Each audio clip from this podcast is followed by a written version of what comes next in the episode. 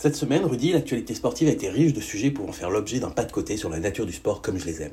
Entre la mutinerie des joueuses de l'équipe de France contre leurs sélectionneurs, la réaction étonnante des sportifs français à l'annonce d'une aide de la France aux athlètes ukrainiens, ou la polémique autour de la billetterie des Jeux Olympiques de Paris 2024, je n'ai que l'embarras du choix. Pic, pac, pop, ça sera toi, la billetterie des Jeux Olympiques. Je récapitule pour ceux qui auraient échappé à la polémique et qui ne sont donc pas sur les réseaux sociaux. À l'occasion des Jeux Olympiques à Paris, près de 11 millions de billets seront vendus en tout. Bien entendu, pour un événement d'une telle ampleur, qui plus est dans une ville comme Paris, la demande est largement supérieure à l'offre.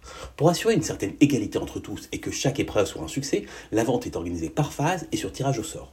Pour la première phase, qui a commencé le 15 février dernier, chaque tiré au sort devait obligatoirement acheter des billets pour trois épreuves. Pour la seconde phase, les tirés au sort pourront acheter un billet à l'unité. Cette phase s'ouvrira en mai. Jusqu'à là, tout est clair et semble logique.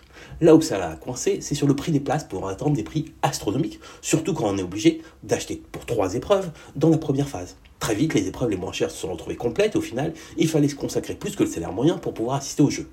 Dans une période de crise et d'inflation effrénée, forcément, c'est un shitstorm, excusez-moi du terme, qui s'est abattu sur Paris 2024. Tony Estanguet, plus ou moins droitement d'ailleurs, a tenté d'expliquer que les prix pratiqués s'inscrivent dans la moyenne de ceux pratiqués à l'occasion des championnats du monde, rappelant que nombre de places coûtait moins de 50 euros, essentiellement celles vendues à l'État et aux collectivités territoriales, dans le cadre de la billetterie sociale, mais rien n'y a afféré. En toute franchise, et la plupart des spécialistes du marketing sportif le concernant, je pense sincèrement que Paris 2024 a fait au mieux et qu'en soi, les prix ne sont pas scandaleux. Mais bon, sur les réseaux sociaux, c'est trop tard. La promesse des Jeux pour tout est mise à mal pour la première fois autour de Paris 2024.